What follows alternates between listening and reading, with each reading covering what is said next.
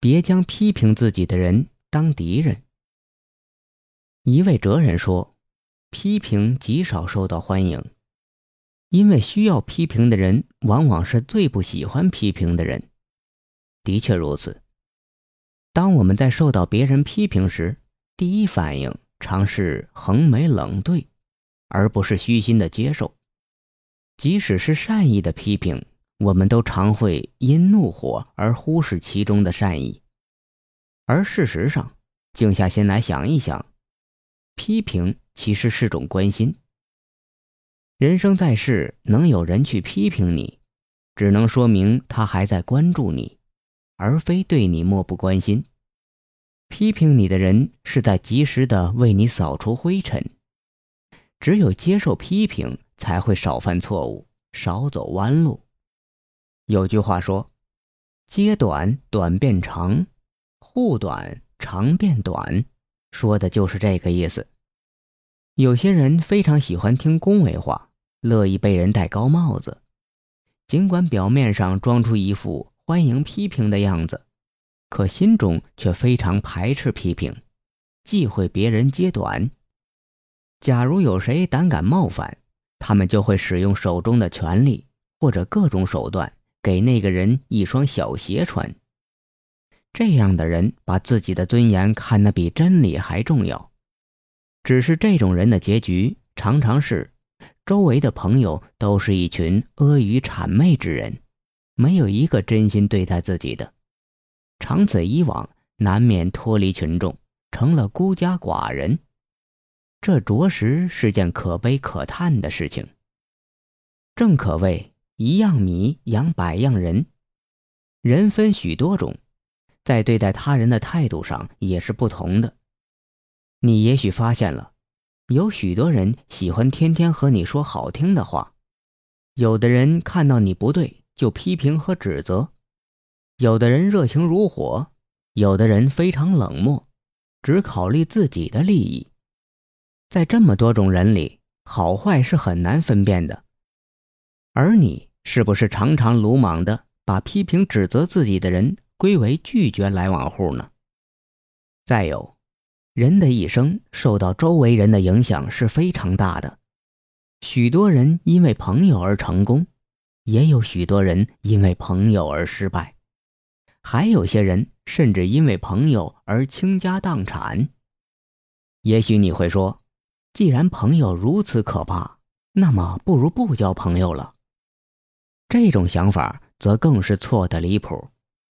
没有朋友的人在社会上几乎是无路可走的，所以你总是要面对交朋友这个问题。交到好朋友，你能受益一生，至少不会受到伤害。可是如果交到不好的朋友，却常常是误入歧途。当你发现一个朋友不好时，常常已为时晚矣。分辨朋友的好坏很难，但有一类朋友一定是值得交往的，那就是会批评和指责你的人。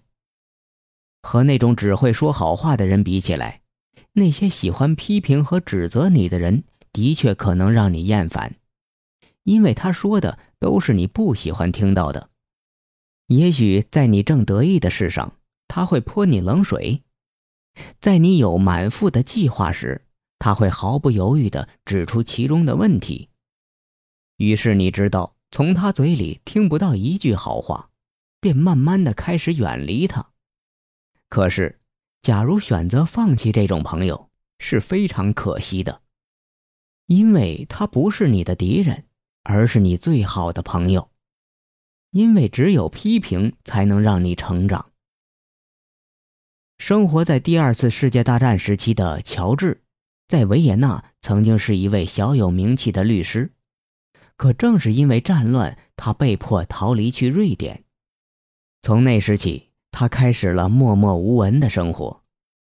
乔治知道，他一定要找到一份工作，否则自己将无法生存下去。庆幸的是，乔治的外语不错，能熟练地说好几个国家的语言。于是他想。如果能找到一家进出口公司，担任秘书的工作应该不是问题。可是他几乎拜访了所有的公司，都回信告诉他，由于战乱，他们不需要这个职位。不过他们会把乔治的名字存在档案中，假如有需要的时候会通知他。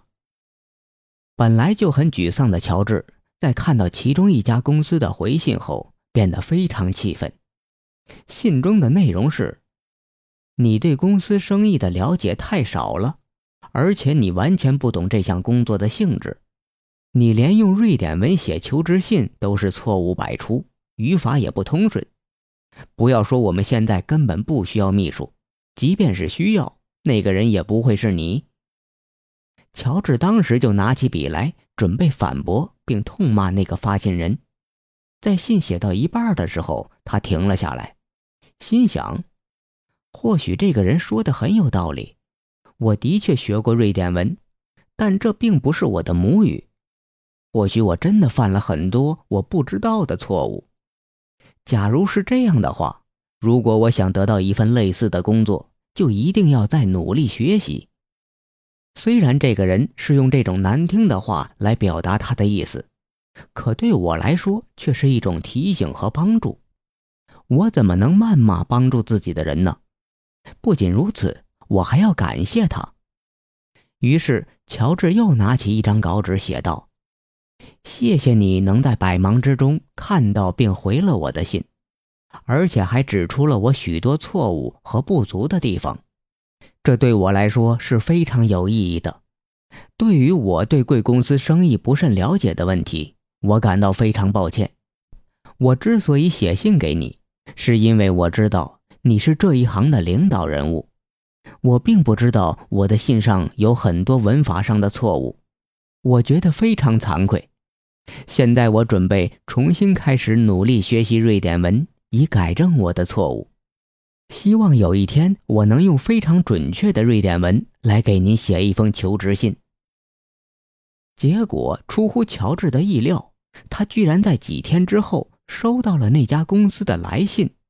信上说让乔治去他公司面试。乔治疑惑地前去面试，最后获得了一份梦寐以求的工作。对于那些批评你的人，也许你的态度通常是愤怒的反驳。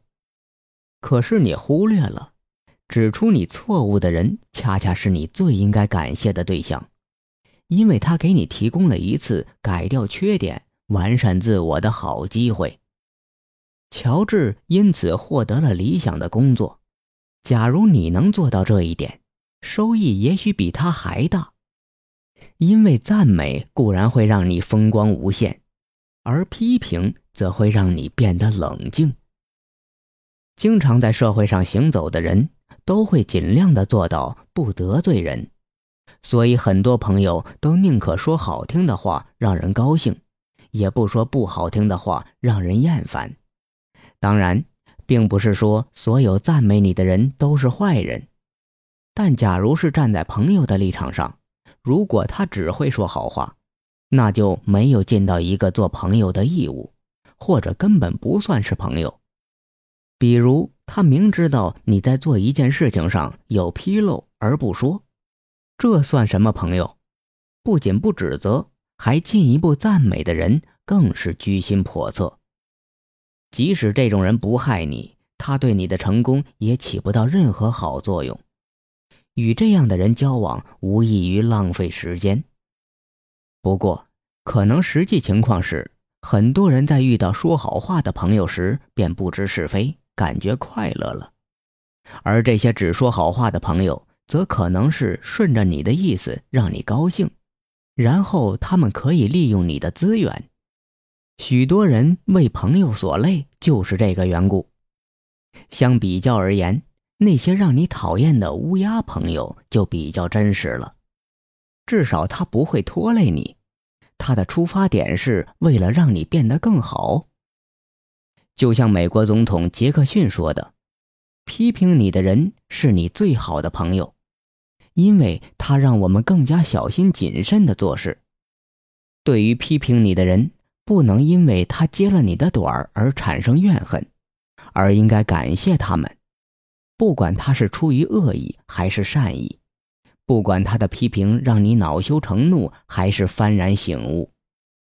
恶意的批评虽然可能使你痛不欲生，可是假如你调整好心态后，就会发现批评无所谓善恶，因为在这个竞争无处不在的时代，批评是一种激发你改正和向上的力量。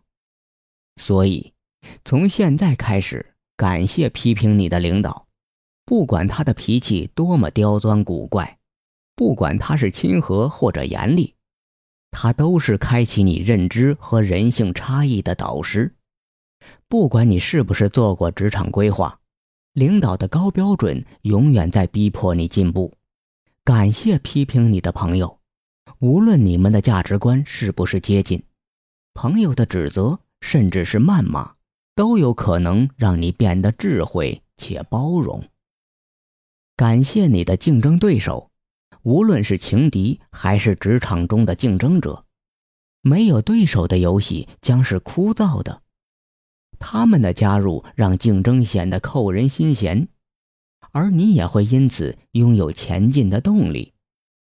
感谢所有批评你的人，因为不管他们是在老生常谈还是在花样翻新，且不说批评会让你完善自我，起码前者能锻炼你的耐力。后者会让你适应变化。